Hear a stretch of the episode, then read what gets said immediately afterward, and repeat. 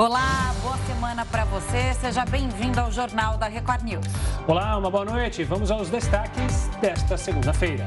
Chuvas deixam 24 mortos e 1.500 famílias desabrigadas na Grande São Paulo.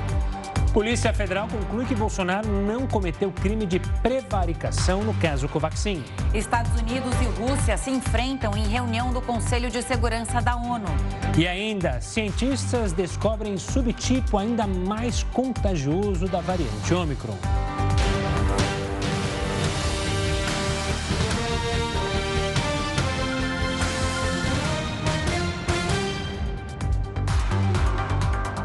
O Corpo de Bombeiros confirmou mais três mortes causadas pelas chuvas no estado de São Paulo.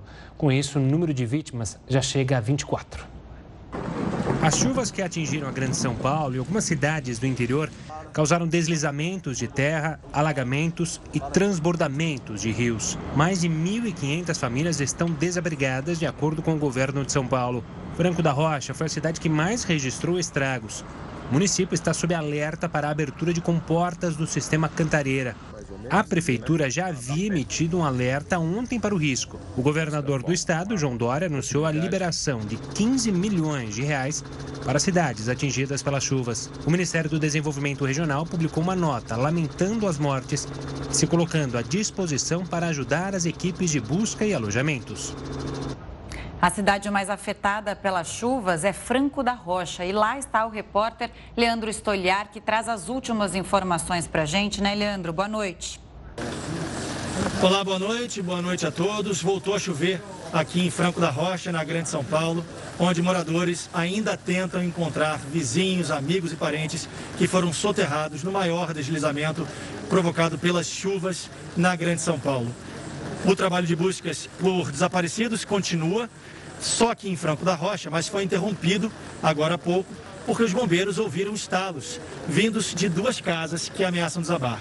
Esse trabalho vai ser retomado amanhã de manhã, assim que o dia clarear.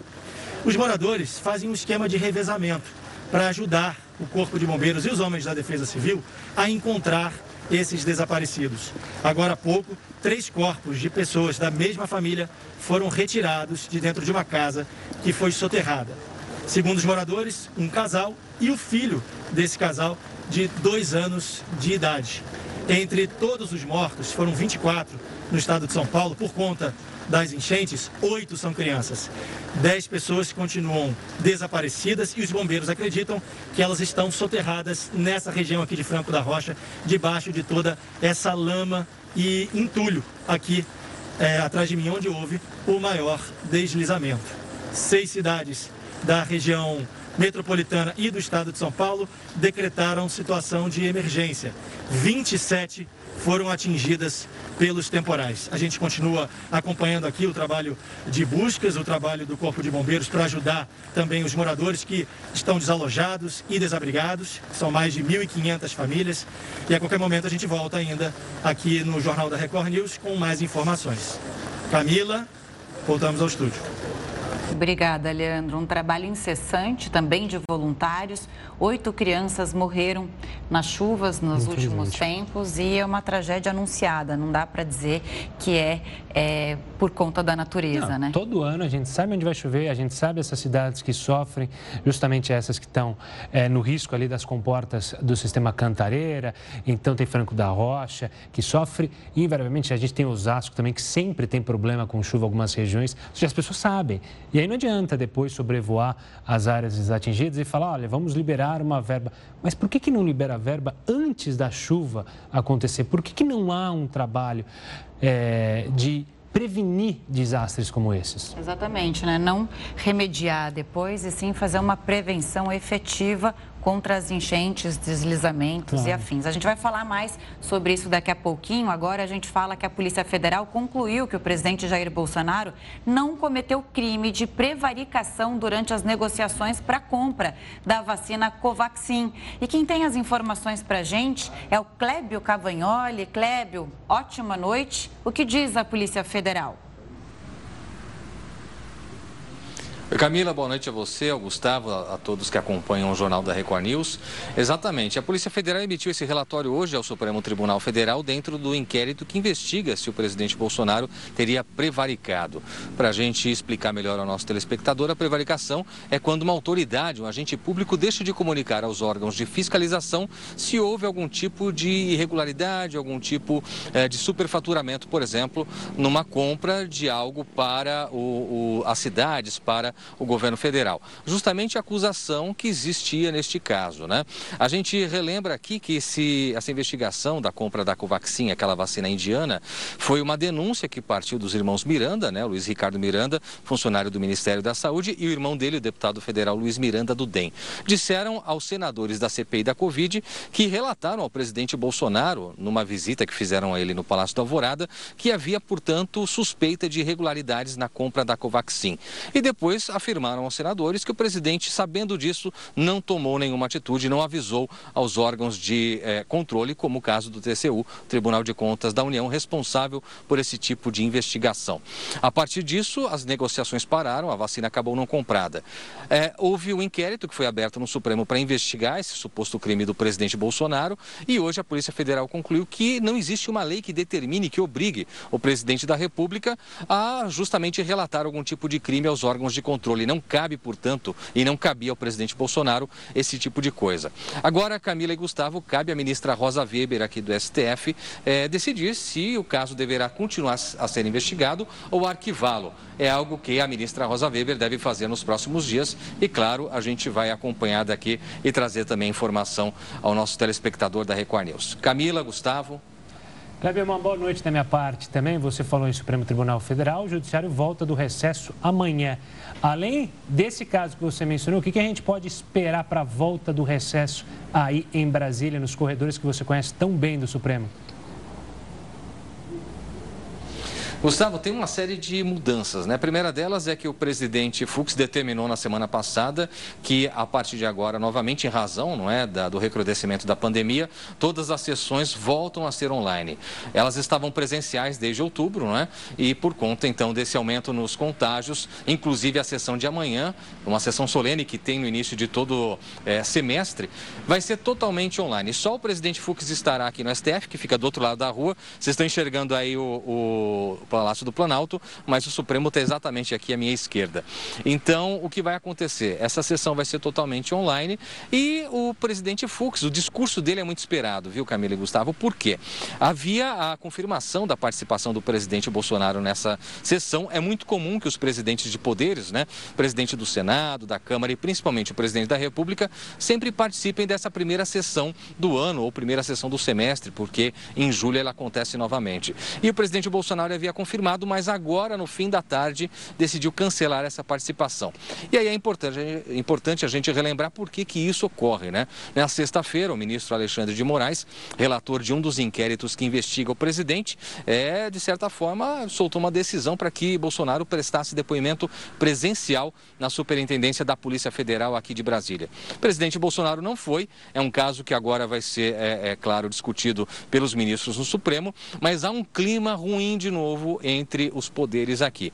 Então, espera-se que esse discurso do presidente Fux, do STF, amanhã dê a direção de como será o relacionamento entre poder judiciário e executivo, e aí leia-se claramente entre os ministros do Supremo e o presidente Bolsonaro. Espera-se, viu, Camila, pelo que apurei aqui e Gustavo, um discurso do presidente Fux bastante duro no sentido de preservar independência das instituições e de que ordem judicial deve ser cumprida. É nessa linha que se acredita que o presidente Fux vai discursar amanhã. A gente vai acompanhar. Eu volto com vocês aí em São Paulo. Com certeza, Kleber, obrigada pela participação mais uma vez, sempre bem-vindo.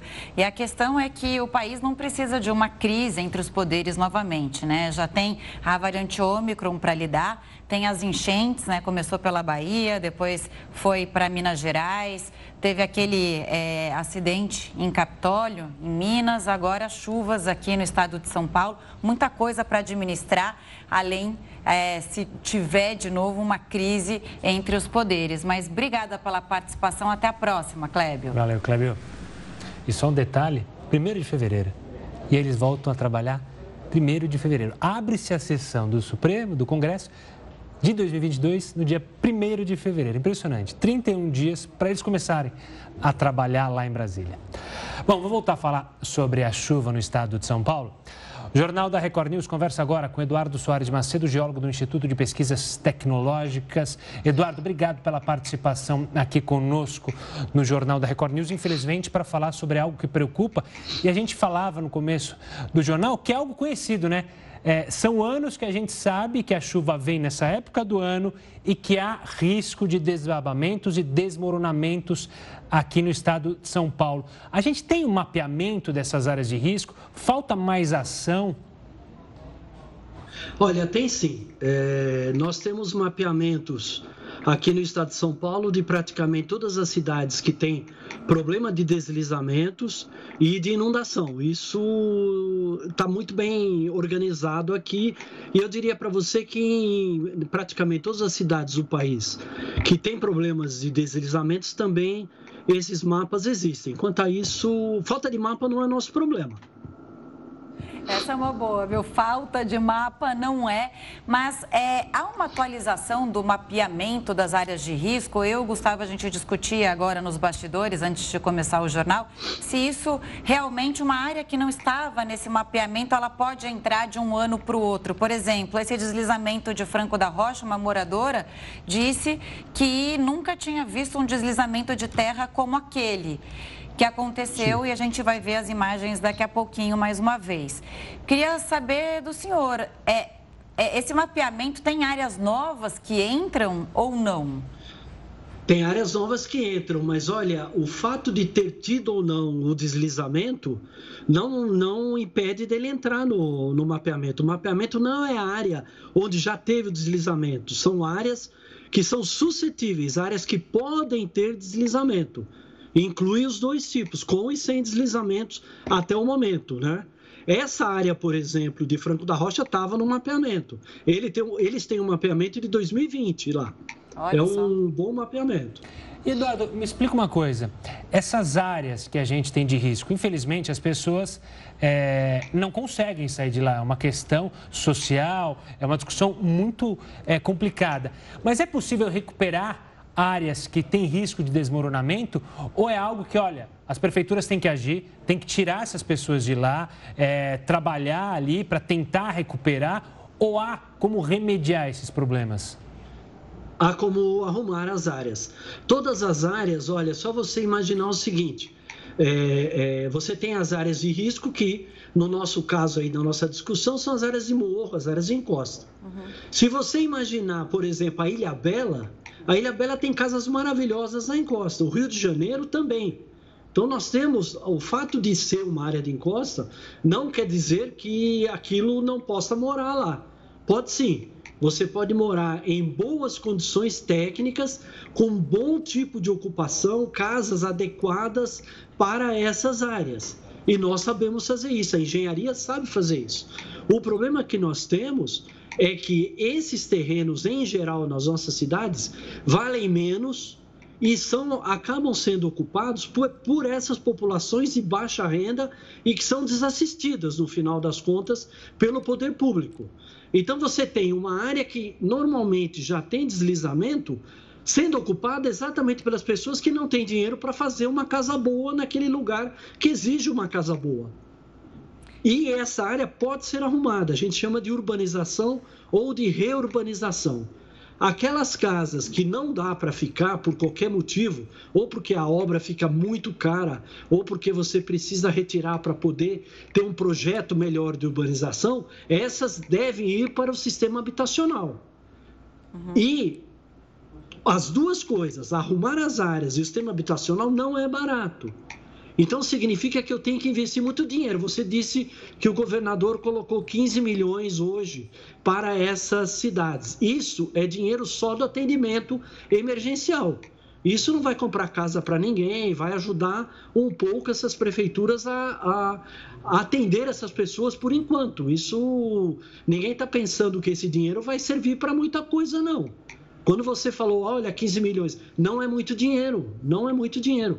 Hoje, um, uma casa, hoje, no, no, sistema de você construir um apartamento, um apartamento hoje está na faixa de 100 mil reais para construção só. Então, uma cidade que recebe um milhão, ela teria dinheiro para construir 10 apartamentos, sem contar o terreno, a infraestrutura. Ou seja, esse dinheiro é, é dinheiro só para atendimento emergencial. Para o resto, muita grana, muito dinheiro e, portanto, precisa ser uma prioridade de todos os governos federal, estadual, municipal, uma prioridade inclusive da nossa sociedade em cobrar que isso seja é, é feito, que seja uma prioridade de verdade, não a vigésima ou a décima prioridade. Precisamos trabalhar muito nessa história. Eduardo. Só todos os anos esse atendimento, é, é, nós vamos perpetuar como nós estamos perpetuando a situação. É como se a gente sempre tivesse um passo atrás do que vai acontecer no verão. Né? A gente viu é, desastre na Bahia, em Minas Gerais, agora Estado de São Paulo. Se não houver essa união entre todos os, os as esferas, que seja União, estados e municípios, não vai, a gente vai ver essas cenas repetidamente todos os anos. Agora, eu fiquei com uma dúvida aqui. Por que Franco da Rocha entrou nesse mapeamento? Então, foi de 2020, uma coisa recente. O que, que foi constatado lá? E, e aí, depois que a, a, cidade, por exemplo, entra no mapeamento, o que acontece? Esses dados vão para onde? Quer dizer, o alerta está ali. Também falta um sistema de alerta eficiente para que as ações sejam tomadas? Vamos lá. É, esses mapeamentos eles são feitos constantemente, atualizados a cada dois, três, quatro, cinco anos aqui no estado de São Paulo, inclusive. Nós mapeamos esse ano oito cidades Agora, até dezembro, nós mapeamos oito cidades, mais oito, né? Nós temos mais de 200 cidades mapeadas no estado de São Paulo, que são as cidades principais para deslizamentos. Esse trabalho da, aí do, do, de Franco da Rocha foi feito para toda a região metropolitana pelo Instituto Geológico em 2020. Agora, vamos pensar o seguinte também. A, a, a, Defesa Civil no Estado de São Paulo tem um sistema, desde 1988, que procura se adiantar esses problemas. Da mesma forma que você tem o SEMADEM Nacional mandando alertas, nós temos os alertas em São Paulo há mais de 30 anos. E esses alertas são dados pela, para as prefeituras é, e além, e quando nós chegamos em determinado ponto das chuvas e que nós sabemos que pode dar problema, a Defesa Civil do Estado envia equipes de geólogos e engenheiros do IPT e do Instituto Geológico para essas prefeituras. Ontem, por exemplo, eu estava trabalhando em Francisco Morato. Passei o dia em Francisco Morato ajudando a prefeitura a, a, a, olhar essas áreas, a determinar as casas que precisavam ser retiradas, que estavam no entorno de onde houve já os, os, os escorregamentos, e propondo para eles as soluções e problemas. Isso o, nós fizemos agora em várias cidades. Esse sistema existe. A gente, a gente tem que ser justo. O, a Defesa Civil trabalha muito, trabalha bastante nesses municípios. São defesas civis pequenas, infelizmente, para o tamanho do problema. Claro. A gente tem que pensar antes, como você estava mencionando. Pensar antes é por que, que aquela área está ocupada. A gente está falando de planejamento urbano, estamos falando de plano diretor, e aí nós vamos aumentando essa história, porque a gente vai falar que essas pessoas não deveriam estar ocupando lá. Se elas não deveriam estar lá, elas deveriam estar então em outro tipo de moradia ou em terrenos melhores. A gente aí está falando de renda. Quando a gente fala de renda, nós estamos falando de emprego, educação. Eduardo. E aí, veja, nós estamos falando do país. Eduardo. Se a gente quiser trabalhar com essa área, nós vamos ter que mudar muita coisa no país. Vamos ter que mudar esse país aqui. Claro, não dá para culpar ah, os moradores que estão nas áreas irregulares ou áreas de risco e nem a natureza. Quer dizer, a ação não, tem que. Né, o poder público que deve agir. Agora, a gente aí, não tem mais tempo. Eu, eu, deixa eu aproveitar pode, que pode. você disse. É, é, quando você fala da população, a população é o cliente principal de todos os trabalhos. É para a população que todos os governos trabalham. E eu trabalho também, eu trabalho no órgão público. Claro. Eu trabalho para a população. Então, a população, além de ser meu cliente principal, ele é o ator principal desse cenário todo. Claro. E ele tem que trabalhar comigo. Então, essa relação de tudo que eu estou falando com a população tem que ser muito, muito próximo. E isso é muito difícil de fazer, infelizmente. Mas a gente não pode desistir. Não, Se a gente quer que isso resolva, a gente tem que continuar fazendo isso. E é enxugar gelo um pouco e é. ir em frente. O Eduardo, tem como ver Oi. esse mapeamento com as 200, é, as 200 cidades que estão em risco de des, desabamento, deslizamento? Ele, ele, a população, nós temos como é, prever, porque a gente claro. pode acompanhar e cobrar, né? Como a gente Escuta, pode ver? os mapeamentos são públicos, eles estão no site da Defesa Civil Estadual de São Paulo, defesacivil.sp.gov.br. Você entra em serviços, instrumentos de identificação de riscos, é só colocar o nome da cidade e você vai saber o que tem lá de mapeamentos feitos. E não só de risco, tem mapeamentos de outras coisas Mas essas também. 200 cidades que estão, estão é, em alerta, estão lá? Então, então tá. lá, e você pode baixar o mapa, baixar o relatório, você pode usar ele, é público. Tá certo. Eduardo, tá obrigada pelas explicações. Obrigada a vocês. Bom trabalho.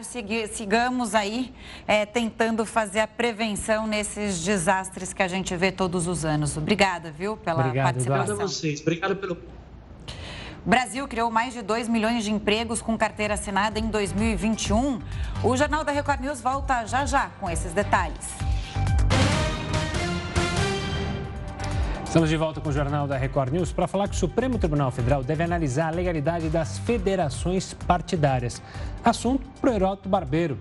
Heroto, uma boa noite. Explica para quem ainda não sabe o que, que é exatamente essa história de federações partidárias.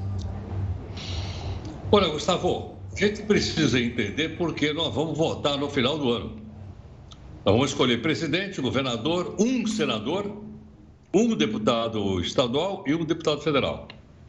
Muito bem. É, alguns partidos políticos resolveram se juntar, fazer uma federação, a soma de dois partidos, três partidos. Bom, por que, que eles fizeram isso?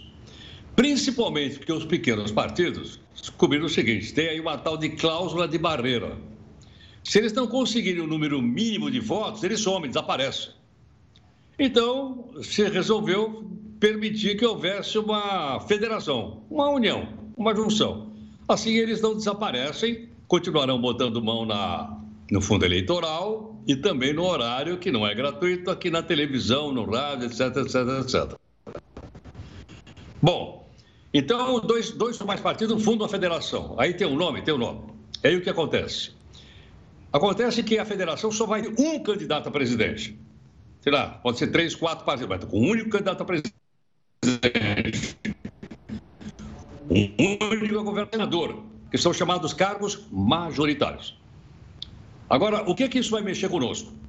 Acabou aquela coligação para eleger deputado federal e deputado estadual, que são votos proporcionais. Acabou. Por quê?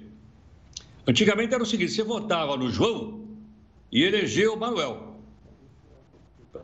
Tudo a mesma coligação. Ou você votava na Maria e elegia a Rosa. E eu nem, eu nem sabia para onde meu voto ia. Agora acabou. Agora é o seguinte: o cidadão, para ser eleito deputado federal ou estadual, vai ter, ele vai ter que ter o um número de voto dele. Não é do partido, não é da coligação. Acabou a coligação. Tem agora a federação. Agora, um detalhe interessante. Quando dois ou três partidos formaram uma federação, eles vão ter que botar um nome.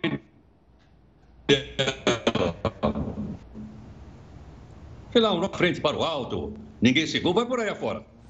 E outra coisa interessante, a federação, uma vez formada, ela, vai, ela tem que durar quatro anos. Não pode mais ah, aliar e, e, e sair fora como acontecia até agora. Durante quatro anos, aquela federação ou vai ser do governo ou vai ser contra o governo.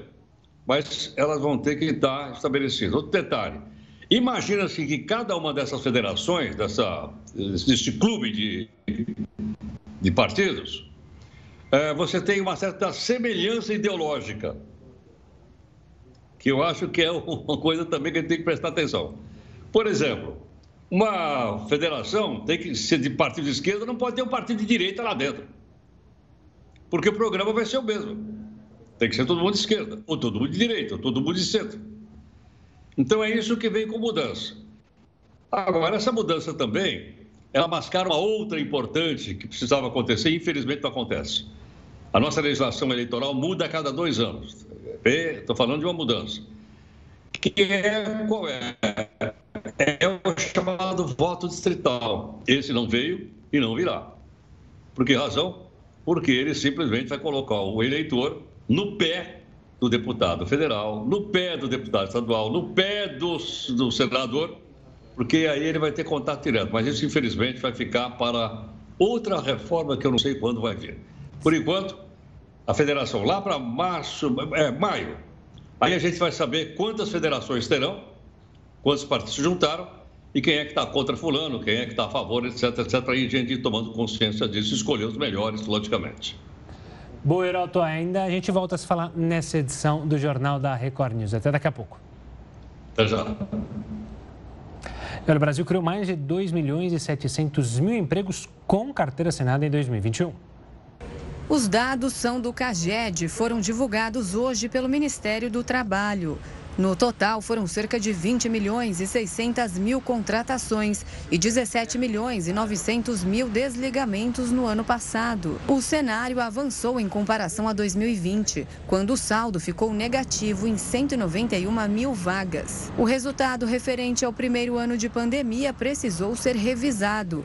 Antes, o governo havia anunciado um saldo positivo de 142 mil postos de trabalho. Apesar do quadro favorável no acumulado de 2021, em dezembro, o país registrou mais desligamentos do que admissões, interrompendo uma sequência de 11 meses com saldos positivos. Segundo o Ministério do Trabalho, os números costumam ser negativos no final do ano por causa do fim de contratos temporários. Os dados do CAGED consideram apenas empregos de carteira assinada e não trabalhos informais.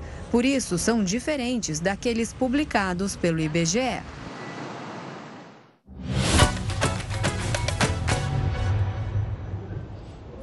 Agora o esporte, o Santos entrou em crise com uma semana de temporada e tem clássico contra o Corinthians na quarta. O repórter Fabiano Fará traz as informações da Vila. Boa noite, Fabiano.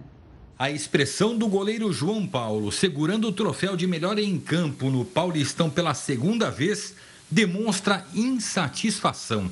As defesas feitas contra o Botafogo evitaram um vexame. Erros do ano passado que reapareceram no início desta temporada.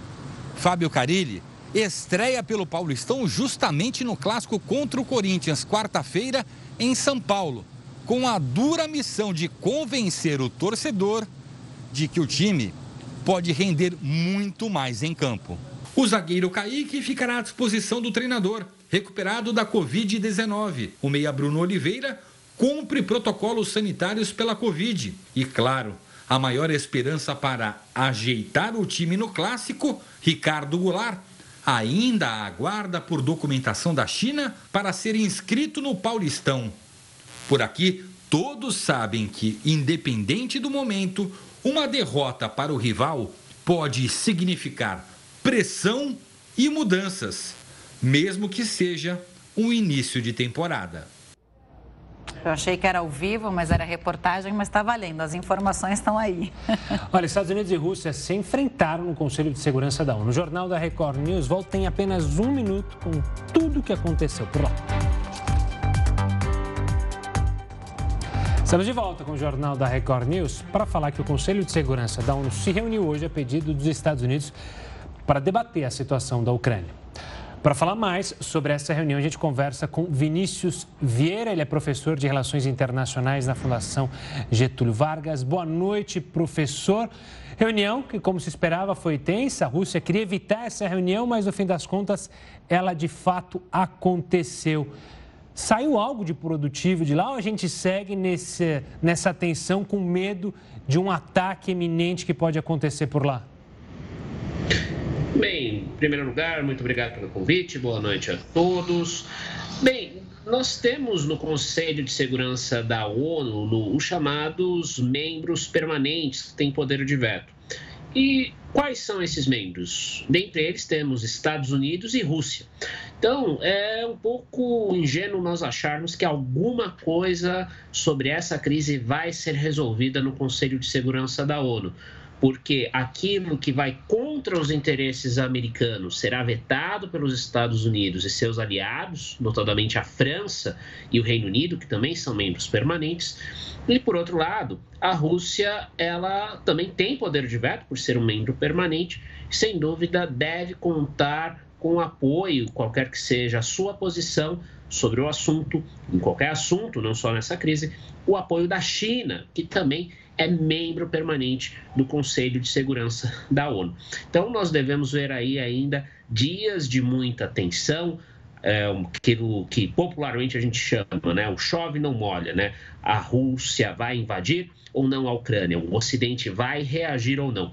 Ao meu ver, a Rússia não deve tomar nenhuma atitude mais drástica, é muito mais uma demonstração de força do que, de fato, uma preparação para uma invasão de fato. Vinícius, há uma movimentação de militares russos na fronteira com a Ucrânia, mas o embaixador russo hoje afirmou não ter provas de uma possível ação militar por lá. Então, aí foi levantada essa dúvida, ali na reunião da ONU, do Conselho da ONU. Por que os russos estão lá se isso for verdade, se não tiver a intenção de ter uma ação militar? Fica meio sem nexo, né? Aparentemente, sim, de fato. Num primeiro momento, a gente pode pensar: nossa, mandaram tantos militares, mandaram 100 mil tropas ali para a fronteira né, entre Rússia e Ucrânia, né? Ali a Rússia mandando muitas tropas, o Ocidente reagindo, 8.500 soldados da OTAN. Então estamos à beira de um conflito. Sempre há o risco de algum conflito, né? As reais intenções da Rússia, vamos dizer a verdade, não estão claras, né? Mas quando a gente fala de estudos militares, de relações internacionais, tem é, conceitos que são é, um pouco desconhecidos da maioria do público, né? Um desses conceitos é justamente o conceito de dissuasão né? Então, o que, que a Rússia pode querer, né? Aqui é apenas uma hipótese, né? A gente não sabe, como eu disse, das reais intenções do Vladimir Putin. Invadir a Ucrânia é uma alternativa, mas seria muito custoso, né? O que viria depois, né? Uma guerra sangrenta, né? É muito custoso ocupar, o, rea... o Ocidente reagiria com sanções econômicas, poderia ter um contra-ataque da OTAN. Então, parece ser mais lógico que Vladimir Putin, né, o presidente da Rússia, queira pressionar o governo ucraniano a garantir né, os direitos daqueles que falam russo, que se identificam etnicamente como russos, mas residem na Ucrânia, e ao mesmo tempo, sobretudo, Putin quer impedir que a Ucrânia, no longo prazo, entre para a OTAN, que é a aliança militar ocidental capitaneada pelos Estados Unidos. Então, são esses os dois objetivos imediatos do Putin. Uma guerra seria reitero, muito custosa para a Rússia. Então, cabe aí ao Putin fazer pressão, demonstrar que está disposto à guerra, mas entrar em guerra em fato, aí é outra história. Professor, vamos colocar o Brasil nessa conversa? Obviamente que o país não tem poder nenhum nessas negociações. Só que é interessante citar não só o Brasil, mas também a Argentina, que ambos chefes de Estado, tanto o presidente argentino quanto o presidente brasileiro, têm visitas à Rússia no momento de tensão. E nos bastidores, os Estados Unidos é, há informações de pressionar para que o presidente argentino e o presidente brasileiro não irem ao encontro de Putin. Por que essa ação americana e como você vê essa visita tanto da Argentina quanto do Brasil à Rússia? Bem, os Estados Unidos têm óbvio interesse de mostrar que no Ocidente, né, no grande Ocidente, ou seja, aqui incluindo a América Latina, não apenas na Europa, né, e na América do Norte, nós temos é, o Putin isolado. Então, receber líderes, né, das duas das duas maiores nações aqui da América do Sul, Brasil e Argentina, seria uma demonstração para o mundo de que Putin pode contar ali com algum canal diplomático de países que historicamente estão muito mais próximos do Ocidente, dos Estados Unidos, que da própria Rússia. Então, daí a pressão americana, né? O que a diplomacia argentina e, sobretudo, a diplomacia brasileira poderiam fazer nesse estágio. Embora eles neguem né, que essas visitas possam dar respaldo a Putin, o ideal seria que o Brasil se afastasse nesse contexto, esperasse, né, como a gente diz popularmente, a poeira baixar, para aí sim fazer eventualmente uma visita a Vladimir Putin, porque o Brasil tem interesses, quer abrir mercados, mas talvez não seja o momento mais adequado, já que, como nós já falamos, nós não temos certeza do que Putin de fato pode fazer ali na Rússia, embora eu particularmente acredite que é muito mais um jogo de cena do que de fato a disposição de iniciar uma guerra que teria altos custos, não apenas para os ucranianos, mas também para os russos. Jogo de cena perigoso, né, professora? Obrigada pela entrevista. Volte sempre ao Jornal da Record News. Obrigado, professor. Olha, o astro do futebol americano, Tom Brady, disse que ainda não decidiu se vai se aposentar. Durante uma entrevista em um podcast, Brady declarou que saberá a hora certa para se aposentar. Ele já é considerado o maior nome do futebol americano. Aos 44 anos, já disputou 22 temporadas. Nesse período, conquistou sete títulos no Super Bowl.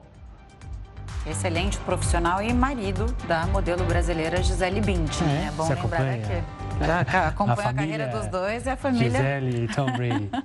Ele que é marido da Gisele, né? É, Para nós. Lá é o contrário, né? É. Enfim. Cientistas dinamarqueses descobriram um subtipo ainda mais contagiante, mais contagioso da variante Ômicron. O Jornal da Record News volta já já com essa e outras informações.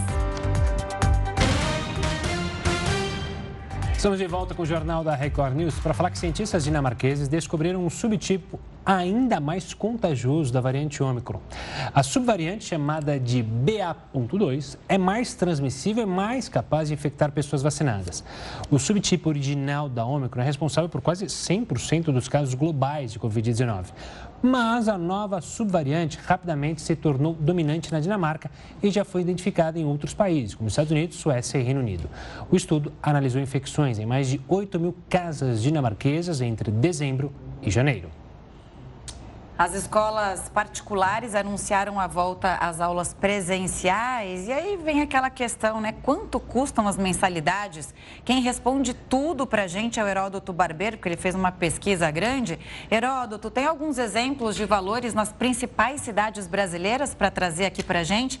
Aliás, só para te falar um negocinho aqui, vi uma foto linda sua nas redes sociais hoje, mais jovem assim, encostado numa Kombi, gostei.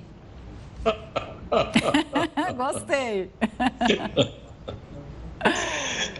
É, sabe como é que é? Né? A gente pega a foto antiga, né, Camila? Olha, fica ali. É que a Kombi você já vendeu, né? É, você continua não, já igual. Já então, o charme está aí. É a Kombi que mudou. Agora, Camila, sabe que é um ponto interessante esse? Eu vou falar aqui algum valor de algumas mensalidades só do ensino médio, para não fazer muita confusão, só o ensino médio. Cada vez que eu falar o valor da mensalidade, multiplica por 10, porque seria o custo do ano inteiro, qualquer um de nós é capaz de fazer. Então, vamos lá. Eu comecei aqui pela mais cara, de Brasília, está na, está na Forbes. Ela chama-se American School, a Escola Americana de Brasília. A mensalidade custa 7 mil reais. Para ser exato, 7.200 reais de mensalidade. Eu estou desconfiado que isso aqui é quase a mensalidade de uma faculdade de medicina. Mas essa é a mensalidade lá. Depois eu tenho aqui uma escola em São Paulo chamada Chapel School, né? Chapel em inglês quer dizer capela, como todo mundo sabe. Ensino médio, mensalidade, R$ 9.100. R$ 9.100. No Rio de Janeiro, a mais cara é a chamada Deutsche Schule, a escola alemã, onde o aluno novo de cara paga 15 mil reais. Meu Deus. Mais a mensalidade. Aí eu fui olhar em Salvador da Bahia, o Colégio Concept, Salvador da Bahia, ensino médio. Mensalidade custa R$ 4.800. E fui olhar depois de Curitiba, onde tem o Colégio Suíço Brasileiro, curso médio, R$ 3.600. Esse é o mais barato. São 19 ou 20 escolas uh, que o Forbes uh, separou, eu peguei só essas para não, gente não se perder. Mais barata, R$ 3.600 mensais, mais cara, R$ 9.100 mensais. Então, realmente, né, é, deve ser um ensino de altíssima qualidade, eu não conheço. Mas eu estou tendo uma ideia quanto um pai precisa ganhar para pagar uma mensalidade de R$ 9.100. Foi até em câmera lenta. Suponha que ele tenha dois filhos. Ah, pode ter até um abatimentozinho lá. Mas a quantidade de dinheiro é muito grande. Então, por aí, a gente tem uma ideia. Tá ruim o sinal. Você vê? Não, é que você travou bem na hora que você estava falando 9.500 Eu acho que até o Skype, reais. Até o Skype está é assustado dinheiro. com os valores que você mencionou aí. Por isso que ele deu uma travada. Ele falou, não, não é possível. Não é possível que custa tudo isso um colégio. É por isso que tem muita gente desistindo de ter filho, porque ser responsável pela educação, aliás, a educação que o poder público deveria garantir à população, né? Agora Aí para você ter um ensino e aí aumenta mais a desigualdade ali que a gente sempre fala, que a pandemia também deixou muito evidente. É, é, chega a ser engraçado o valor, mas é triste ao mesmo tempo, né, Heródoto? Então, isso aqui é curso médio. Sabe que tem algumas escolas infantis, eu não separei todas aqui para não ter muito número na cabeça. Hum. Custa, custam mais caro do que o ensino médio. Exato. Escola infantil custa mais caro, alguma delas, por incrível que pareça. Pois é. Agora, tá aí, né? eu não sei se isso são preços internacionais, não sei exatamente. Mas a gente mostra, como disse a Camila, né, a disparidade que existe entre uma escola dessa e outras escolas que a gente que são públicas e que a gente espera que tenha uma qualidade de ensino semelhante. Vamos ver. Vamos ver. Heroto, um abraço, até amanhã, uma ótima semana. A gente volta a se falar amanhã no mesmo horário. Tchau, tchau. Beijo grande. Tchau, queridos. Obrigado. Olha, tem novidades sobre as polêmicas festas realizadas por Boris Johnson durante o lockdown lá no Reino Unido. O Jornal da Record News volta já com os detalhes. O presidente Jair Bolsonaro falou com exclusividade ao repórter Tiago Nolasco, ao lado dos ministros Tarcísio de Freitas, da Infraestrutura, Bento Albuquerque, de Minas e Energia, Ciro Nogueira, da Casa Civil e João Roma, da Cidadania. Jair Bolsonaro começou explicando como será a ajuda federal ao Estado de São Paulo. Só falando da tragédia no, no estado de São Paulo, o que, que o senhor já determinou para diminuir aí os impactos da, da chuva lá no, no estado de São Paulo? É, o nosso secretário de Defesa Civil já está na região, está quase tudo certo para amanhã nós acompanharmos esse em loco que aconteceu e tudo isso está sendo feito, né? Para nós aqui realmente darmos a devida atenção a essa população. Também os municípios atingidos podem é, declarar estado de calamidade e entrar em contato com o MDR, do próprio Rogério Marinho, para que, num prazo bastante rápido, possamos liberar o FGTS. Temos recursos também para essa emergência, que estão sendo levantados, a profundidade e extensão do, do que aconteceu, para nós colaborarmos é, com nossos irmãos de São Paulo. Presidente, vamos falar um pouquinho eh, de, de eleições. É, o senhor pretende escolher de que forma um, um candidato a vice-presidente? Já, já sabe quando que vai é, confirmar a, a candidatura do senhor à reeleição de forma oficial?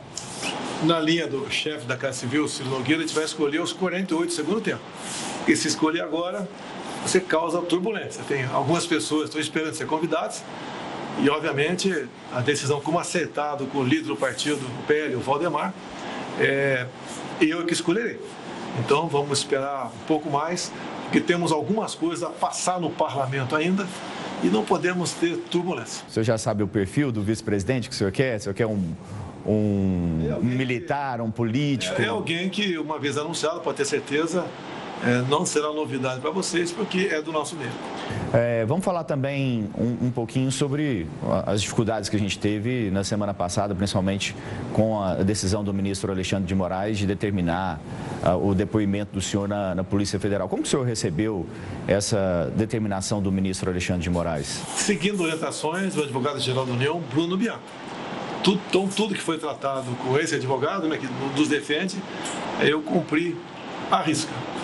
Com toda certeza agora o plenário do Supremo Tribunal Federal vai decidir essa questão. E aí o senhor decidiu não ir ao, ao depoimento? A decisão foi do advogado. É como um médico, né? É para mim.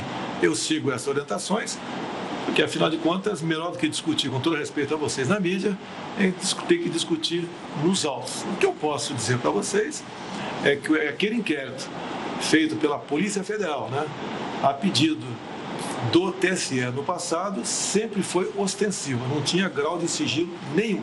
Ele passou a ser sigiloso depois da minha live. Bom, vamos mudar um pouquinho de assunto, falar sobre a, a viagem para a Rússia e também para a Hungria.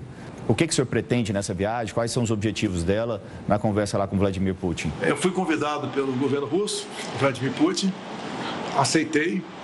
Nós temos negócios com a Rússia, entre eles, por exemplo, a questão de fertilizantes. Nossa agricultura, em parte, ainda dependente de fertilizantes defensivos.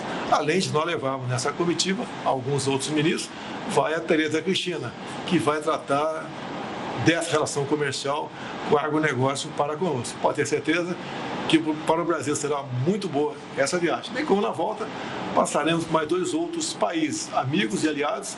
Nós estamos aproveitando a oportunidade para estreitar os nossos laços. O mundo todo está conectado e o Brasil tem uma excelente política externa. Haja visto até que a OCDE, por unanimidade, nos convidou para agora, de fato, né, é, buscarmos é, vencer algumas barreiras para que nós venhamos ter acesso ao CDE. Lá com, com o presidente russo, com Vladimir Putin, como você pretende lidar com esse momento conturbado lá entre a Rússia e a OTAN? Se esse assunto vier à pauta, será por parte do presidente russo, não da nossa parte. Nós queremos é cada vez mais é nos integrar, integrar, integrar com o mundo todo na relação comercial e poder colaborar no que for possível para a paz mundial. Uma outra situação importante, um desafio importante para o governo, que é a questão dos servidores públicos. A gente está com 46 categorias pedindo reajuste. Como você pretende lidar com isso? Olha, deixo bem claro que em 2020, quando tivemos aí o, no mundo né, o conhecimento do, da Covid-19, o ex-presidente da Câmara queria um corte de 25% é, no salário de todos os servidores federais, estaduais e municipais. Da nossa parte, nós achamos que congelando por dois anos é, seria o suficiente. Foi menos traumática a nossa proposta. Agora, os informais foram para a lona, mais de 38 milhões de pessoas. O pessoal do CLT, muitos tiveram que negociar com o patrão, com a ajuda do governo, obviamente, com dois programas, né, conhecido como BEM e PRONAMP, para que ele não perdesse o seu emprego. Reconhecemos uh, o valor de todos os servidores públicos, federais, no caso, né, já que sou presidente da República.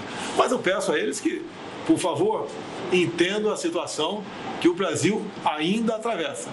Muitos perderam empregos, muitos tiveram seus salários reduzidos. Os servidores não tiveram por ação do governo federal, porque eu repito, lá o ex-presidente da Câmara queria um corte de 25% de todo mundo. Pode ter certeza, tendo em vista que nós devemos ter uma excelente arrecadação no corrente ano, por ocasião da feitura do orçamento para 23, nós vamos atender com um percentual bastante razoável todos os servidores públicos do Brasil. Uma investigação sobre a realização de festas na casa do primeiro-ministro Boris Johnson apontou falhas graves no governo de Johnson. O relatório foi entregue hoje no gabinete de Boris Johnson. O premier voltou a pedir desculpas e prometeu consertar o erro. A investigação interna concluiu que as festas realizadas na residência oficial do primeiro-ministro não cumpriram os padrões esperados por integrantes do governo e da população. Outro ponto citado no texto foi o não cumprimento das normas pedidas pelo próprio governo britânico para a população durante a pandemia. A investigação apura uma série de denúncias sobre eventos que incluem consumo de bebidas alcoólicas e danças até a madrugada, em um momento que o país estava sob rígidas restrições para conter o avanço do coronavírus. A Polícia Metropolitana de Londres informou que recebeu mais de 300 imagens e 500 páginas com documentos. Desde que as primeiras notícias sobre as festas surgiram, Boris Johnson é pressionado a deixar o cargo. O Jornal da Record News fica por aqui. Muito obrigada pela companhia. Tenha uma ótima semana. Você continua agora com o News das 10 com a Renata Caetano. Uma ótima noite também.